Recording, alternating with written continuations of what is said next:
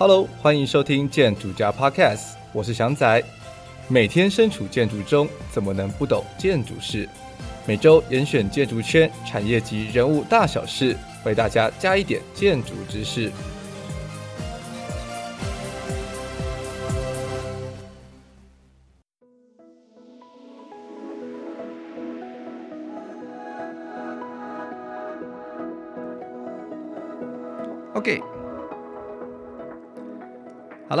欢迎收听建筑家 Podcast。大家好，我是祥仔。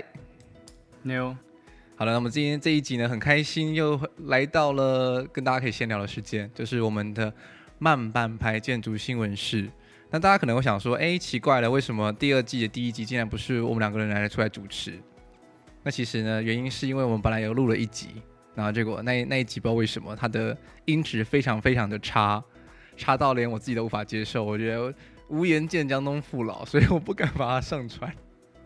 你就当然是借口就好了，没关系。OK，没关系。其实因为我们毕竟我们那时候想说换一季的时候，就是要带给大家一个崭新的风貌，然后音质也要大大的提升。对，所以所以我们那时候想说啊，天啊，这音质也太差了吧，我们不能这样子啊，这样出去还得了？这样听起来好像是因为自己很有要求，所以放弃的样子。是啊，我们就是一个很非常有很对自己很有要求的的 podcast 频道。但这个无从验证，搞到别人以为你真是找借口。他们可能会觉得说啊，你们音质明明就那么差，然后还在那边讲自己音质很好。你可以在接下来五秒的时候稍微播出那个很差的片段。基本上就是你可以听到，我那时候已经修到我们两个人的声音都已经变质变超多，就是牛声音基本上别人这样子声音，无法想象。反正就是非常非常可怕。Anyway，反正我们很开心又可以回到这边跟大家见面。那大家可能会想说，哎，为什么要改名叫做建筑家？爽啦！对啦，很大一部分，百分之八十八是因为爽啦。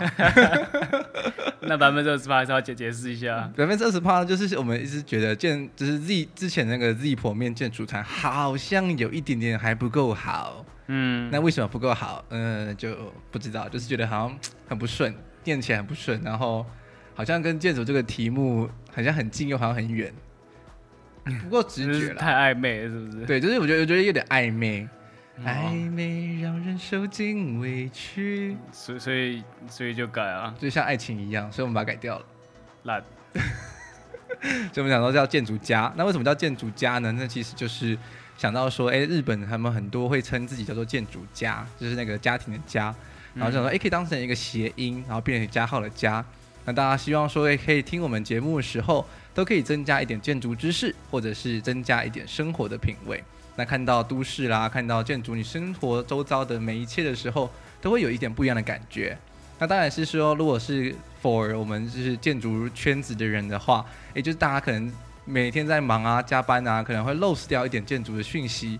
那也可以希望说，可以借由我们这个节目呢，让大家都增加一点建筑的小新闻，这样子。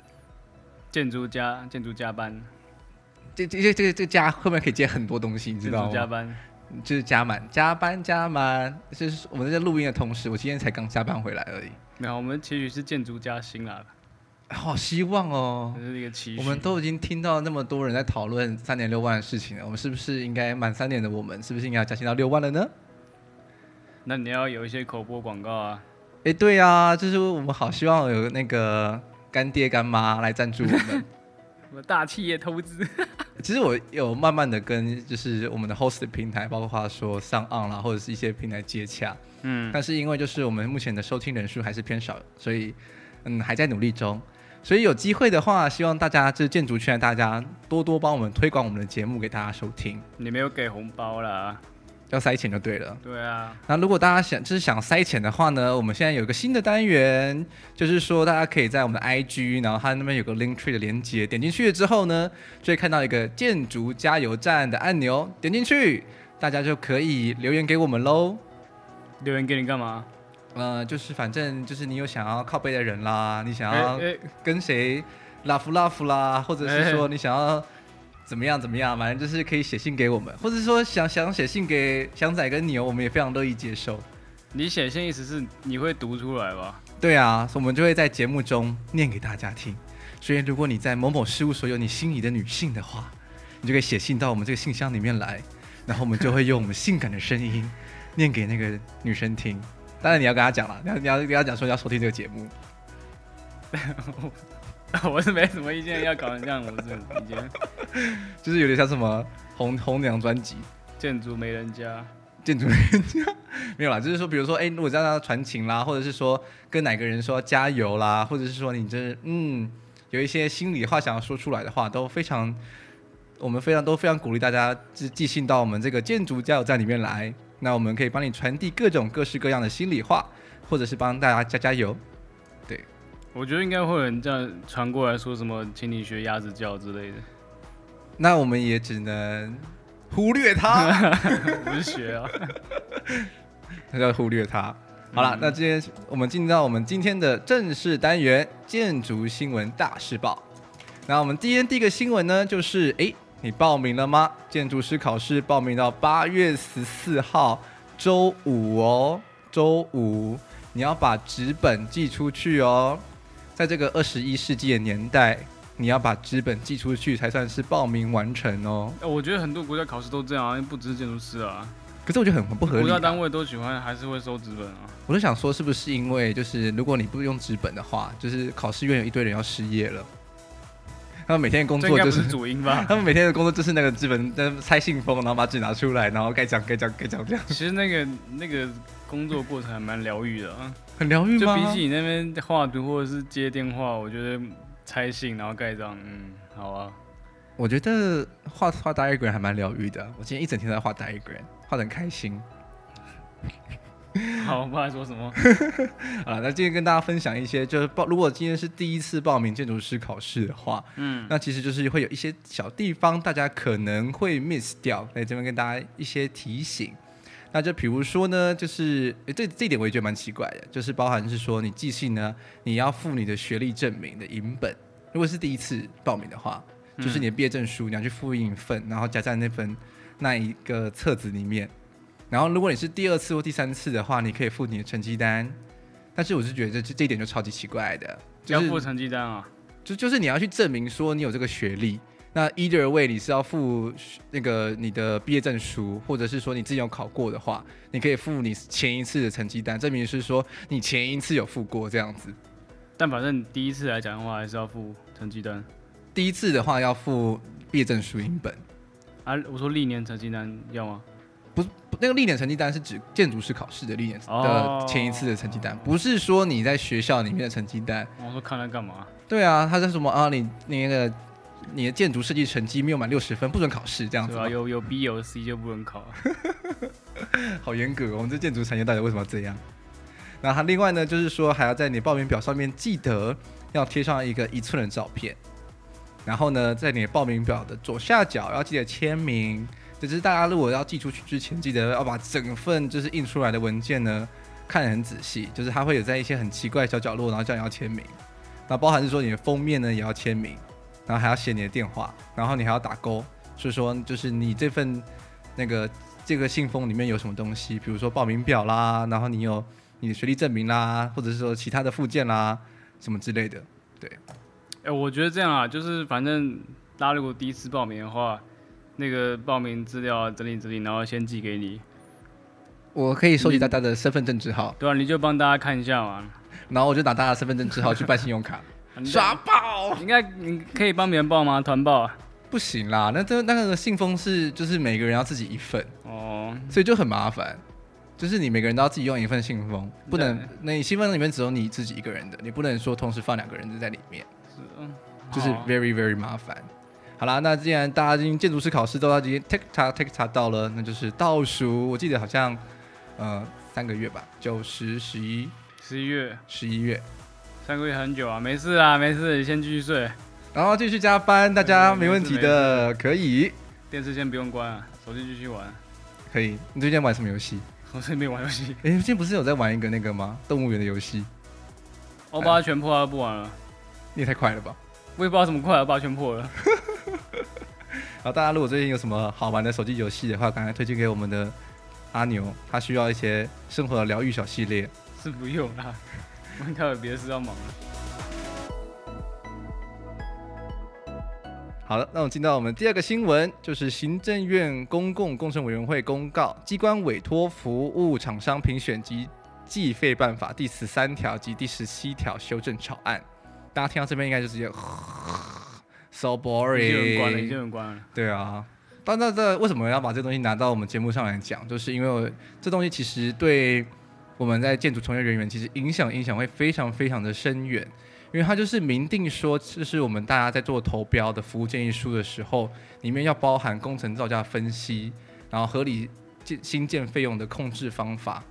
等等等等等等等等等，就是说你要去把你这个案子，在你在非常非常早期还在做投标服务建议书的时候，你就要跟你就是算是某一种程度的 promise 那个政政府机关说，你我用可能假设我用五亿一定盖得出来，某种程度上就是你已经切了某种贩卖身契，你知道吗？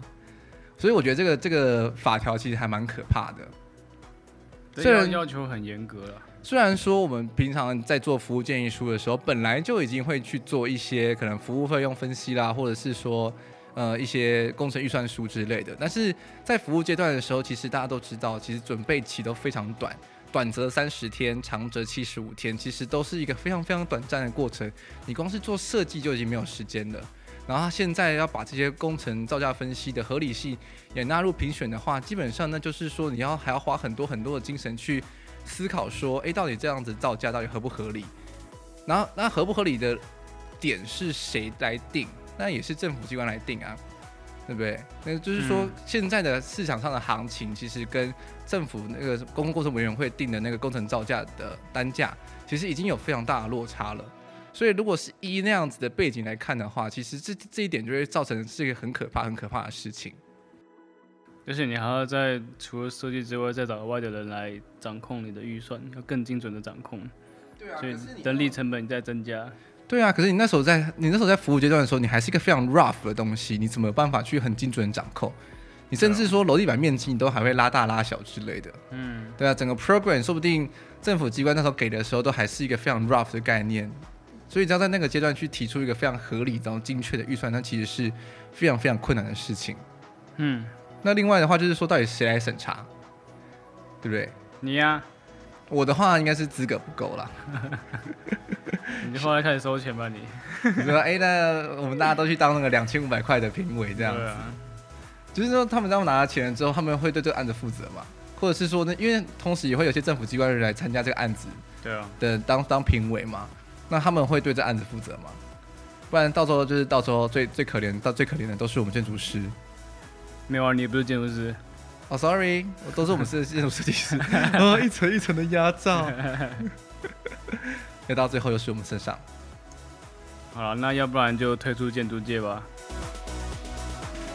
好，那我们进到第三个新闻，其实其实这应该算是旧闻了吧？主要前阵子也是在整个建筑圈里面也算是讨论的轩然大波了，就是说台中小巨蛋。他竞选的获审团队呢，是由九点跟魏延武的联合团队去取得第一名。嗯，那这个案子会为什么会在网络上造成大家很多讨论？大家应该也知道，是说因为他们提出来的方案，其实威廉吴建筑师他在澳洲啦，或者是在中国提出的一些净土方案，其实长得非常非常的像，那只是说它的 scale 比较不一样而已。就大家觉得有一案多头了，嗯，就是它那个外立面上面就是那个木条啊，就是回圈回圈回圈那个东西，嗯，就是好像在哪里都可以用。就如果投国外净土拿到第二名，就可以再拿去投另外一个的感觉了。嗯，那其实感觉还蛮差的。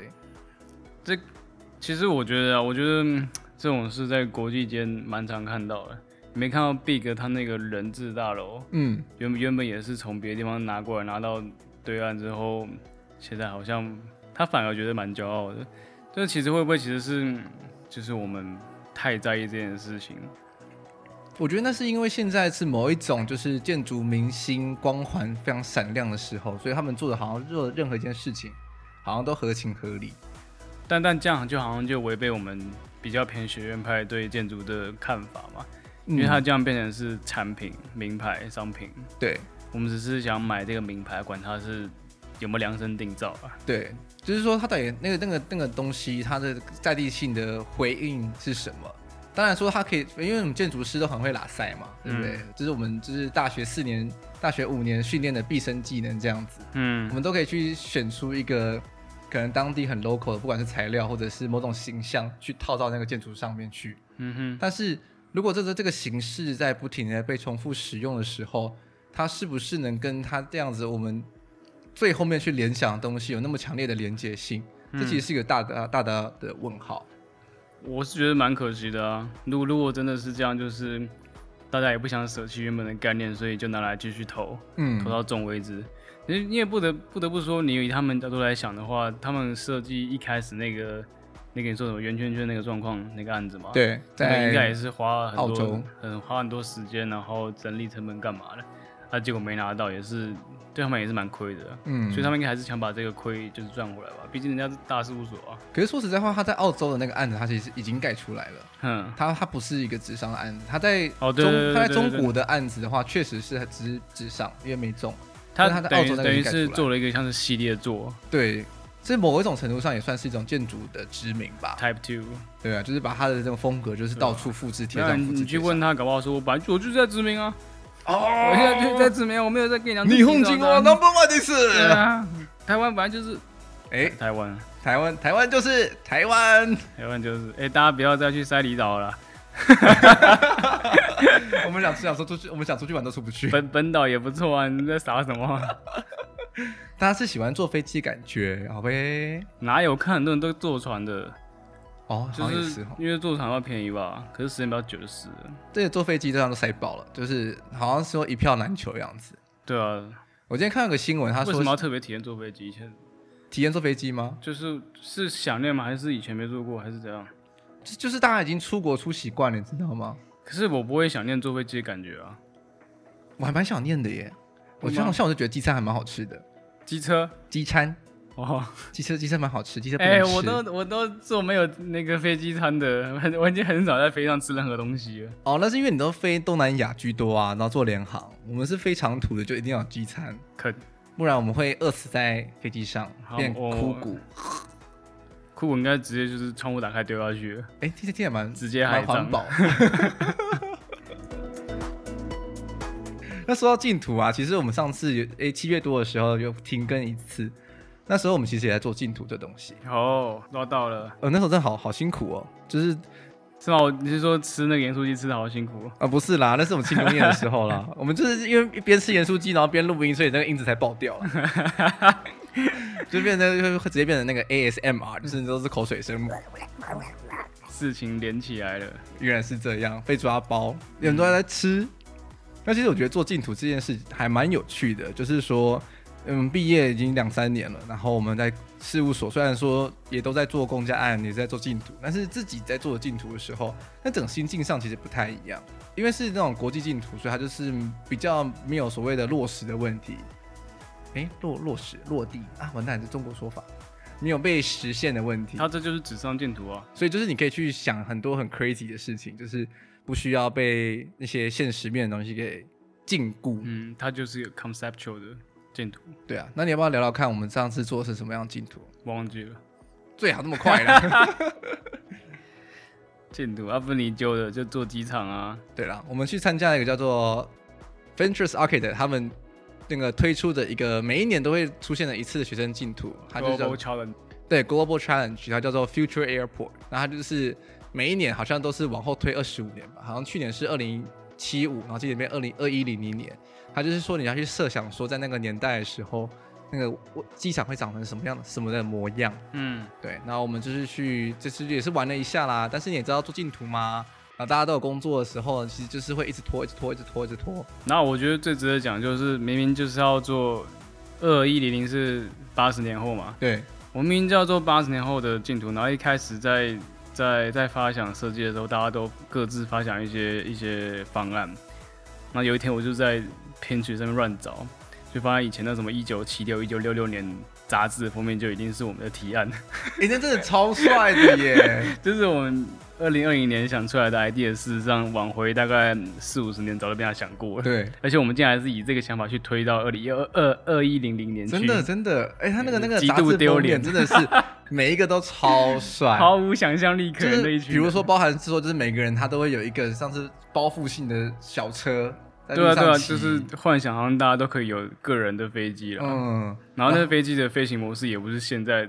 这样子的飞行模式。对，然后我记得有一张非常印象深刻，就是它是有个圆形的跑道，然后在大楼的屋顶上。哦，那真的超帅的。然后像是那个陀螺一样，就是你可以就是绕一绕，然后就直接飞出去。超不爽！我明就我明就那个明明就是我自己先凭空想象到。对，然后阿牛那时候很很骄傲，你知道吗？那时候还画带尾轨，然后说：“哇，这个超帅的！你看这样会的飞机可以这样飞出去，就是用用离心力起飞啊，不是很屌吗？” 所以我就上网查。不好意思，好像五十年前就有人想过了。对，整个弱掉，我们整个弱掉，然后所以我们就，所以我们最后就提了一个方案，我们就嗯，好吧，好像可能有比较二一零零年一点吧，我们就直接预测世界毁灭。那个以前就没有想到现在毁灭，我们直接大胆预测。对，我们就直接说啊，二一零零年的时候台平会上升哦，然后全部都被淹死喽，这样子。啊，放弃一切数据，不管就淹到我爽为止。然后数据说直接上升一点五公尺没关系，我们上升六公尺哦，机场都不见了。一个一个强迫数据符合我们的期待，没有啦，那只就只是一个设定好一个世界观吧。我觉得这其实是讲故事嘛，做净土的时候其实都是在讲讲故事。嗯，那你自己在做事务所的时候，你会常你会常常做净土吗？常啊。那你们公司主要是做什么样子的净土居多啊？我们现在都做学校教育类啊，不止学校啊教育类比较好。嗯，教育类这个词比较好一点。那你觉得在做学校或教育类的净土有什么特别的地方？因为我不知道，因为我是做机场净土的，所以对我来说是一个非常遥远的世界。我是觉得做这件事不错，因为之前也提到重新打造美学教育，那这个部分也是从中低年级、小学、国中那种比较之前的学习环境开始做调整嘛。嗯，那很多都是一些。软性的，比如说文字、图像，但现在做建筑竞图的话，就是空间的方式去介入，我觉得蛮好的。那形式操作上会跟之前的学校有什么不一样的地方？基本上我在想，学校在建图的时候，我都没有很在意，就是上课，虽然这有点不太好了，有没有很在意上课的合理性？我全部都在想，就是下课时间就该怎么玩。因为我以前小时候就很喜欢在学校里面做一件很危险的事情。比如说什么从溜滑梯中滚下去啦，那那不危险呐、啊，溜滑梯不能用滚的，要用真跳的，那不够危险，不够刺激，好可怕。但但我也有因为这样然后摔过，然后就进加护病房之类的。骨头怎么岔出来吗？没有，好恶心啊！但是我鼻梁有碎掉，可是那时候很小，所以就可以长回来。哎、那时候应该多摔一些。你说就是全身摔骨折这样，对啊，就趁还可以嗨长得回来的时候，赶快，然后就是给你上班时候，我被包成木乃伊这样。大家好，我是我是，现在不行，现在木乃伊，现在没有那个本钱。牛青玩是什么东西？现在没那个本钱了。但我意思是，它虽然是学校，但我们打破以往的一些比较传统的想法，认为说学校是比较偏，比如说有纪律，然后要被管理的地方。我们现在期望都是一个打开、开放、自由，在里面你不会觉得你是在学习，你是在玩的那种感觉。嗯，而且确实会去设计一些路，是让可能二三楼的小朋友更容易去到达一楼的可能广场或者是操场之类的地方。对啊，现在反正现在就是把学校搞得一点不都不学校啊，比较像在做公园，或者是我都比喻成一个很大的邮局，这样比较好。我觉得这个想法蛮有趣的耶，就是我们之前在第一季的时候，其实有提到一集，就是。跟呃，变治疗师便利贴一起合作，一起在对啊，那一集这件事情，其实我觉得那集也蛮有趣的。那集里面我应该就有稍微提到，我有点忘了一些在建筑上对于邮局的看法。但事实上，它是整合到我们现在教育类净土里面的。学校就是一个游乐场嘛，我觉得很，我觉得很棒啊。对啊，就是明明是小学的时候，我们何必要苦苦的一直死读书呢？就明明就那个时候骨头还有再生能力，就要赶快试试看啊！原来是这样，对啊，说不定你就可以吃到恶魔果实，然后变超人。应该是不会了。那个时候还有还有跌倒的本钱，你越老你就越越没有本钱跌倒啊。不是，不管是实质跌倒还是那种心理上的跌倒啊。哦，boss，你知道的，也是，对吧？你的韧性越来越差，就是这样。像我们现在如果不然跌倒的话，是不会怎么样，就很痛而已。我说心理上啊，哦，心理上那就看你的个人的愈合能力，心灵愈合能力。净土这个东西其实很有趣的东西，就是说在台湾有非常多不一样的净土，然后不一样的尺度，像是比如说阿牛他做的净土，他其实就是教育类的，他可能就是几千楼几千个几千几几千黑北的楼地板面积，嗯，对。然后像是我们公司主要是在做的是机场规划净土。那所以它就是每一次它都大概就是光是建筑物的楼地板面积，它可能就是呃十几万、二十万，嗯，然后整个基地范围可能就是几公顷这样子。我们像我们最近在做一个台中机场的净土，它就是五百公顷，嗯，对，所以它就是算是一个不同层级的思考啦。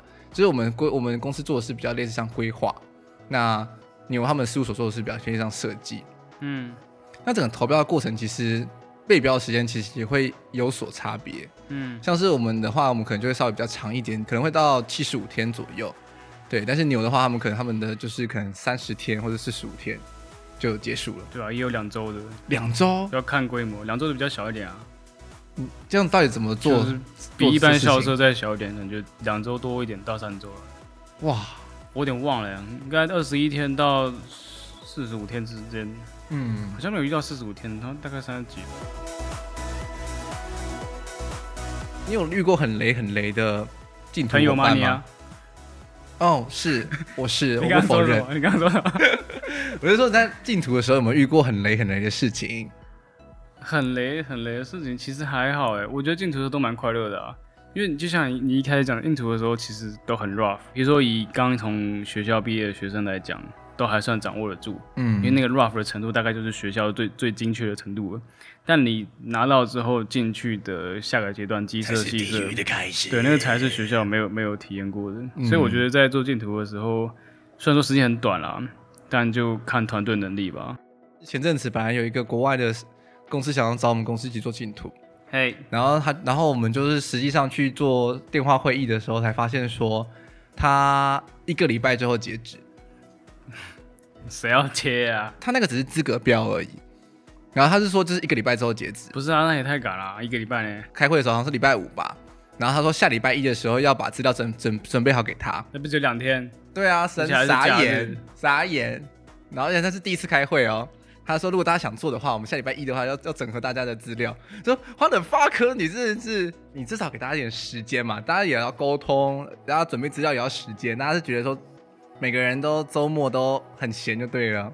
那其实有时候我要做设计的时候，不是我想不出来，是我一直还没进入那个那个 mindset，就我要先让心神进入到一个好，我知道我等一下接下来这一周要干嘛了的那种那种 mindset 之后，我才能才能做事。”你的 mindset 是说，比如说，这时间点已经快要到了，然后铃铃铃铃铃铃铃铃铃的时候，没有完，就是只是一个要进入一个进入状况，讲比较 general 一点，就是进入状况吧。嗯，因为有时候你并不是只负责一个专案嘛，如果你同时很多，然后你本来心境是在处理 A 专案，但突然又要做 B 专案的事的时候，你就会转不过来。对，真的，因为你的状况还在 A 里面，你就要大概花个一天半天时间要转回去。而且而且就是有时候可能各个专案的那个尺度感其实不太一样哦，对啊，你就会有一种突然间啊困惑，我现在到底在干嘛？有还有有时候类型也不一样，那你会不小心把 A 的一些行为套用到 B 上面，嗯、但事实上听起来是好，可是事实上是有抵触的。嗯，就是很多部分真太难讲了。出社会之后开始做各种案子类型的时候，发现说其实各个案子它都有它独特之处，嗯，他们需要去专注的细节其实都不太一样。住宅有住宅也要思考的事情。然后低层楼住宅跟高层楼住宅要思考事情也也不一样。对啊。然后体育馆、校舍、航厦，什么这每一种不同类型的机场其实都不太一样。对啊，你一一个校园里面的每一栋建筑都不一样。对，真的。他们用行政大楼啊，然后或者是教学大楼啊，其实都不太一样。对啊。对啊，所以这其实我觉得这是真的出社会之后有趣的地方吧，就是你会开始更认真的去看待建筑这个东西，然后你会去学到更多有有趣有然后。呃，玩味的地方，当然说实际执行要去做落地的时候，其实还蛮辛苦的。嗯嗯嗯嗯嗯嗯嗯嗯，那就是大家就是出社会之后，慢慢就会发现的真实面。没那么严重啦，没威胁别人。但是我觉得整体而言，净土是好玩的啦。就是如果你真的叫我要一一直去做净土这件事情的话，我大概可以每半年可以做一个吧。所以你我们下次要做什么净土？半年哦。对啊。那你要再加强，你要每三个月可以做一个。谢谢 Pass，然后再来到每两个月、每一个月、每两个礼拜。那我们去做室内净土好了，我们一起合开公司去做室内净土算了。不要啊，现在太废了。好的，那我们今天这一周的讨论呢，在这边告一个段落。那就是说呢，我们下个礼拜一不会有节目，因为我们去参加了一个很大型的企划，悄悄的已经鬼门要开了。全民大逃杀，全民大逃杀不会，他们今天不会来，你知道为什么吗？为什么？因为他们来的话就要隔离十四天，然后回去回去要隔离十四天。哦，那真的很麻烦耶，所以他们来人间只能待两天而已。好赶啊！我们下礼拜的节目会在八月十九号的零点零零分准时播出。那我们这次这一集呢，就会去讨论一些有趣的鬼故事。建筑鬼故事，你去看靠背建筑就够多了，满满的鬼故事。对耶！好了，那我们这集结束喽，就这样，这样，拜拜，拜。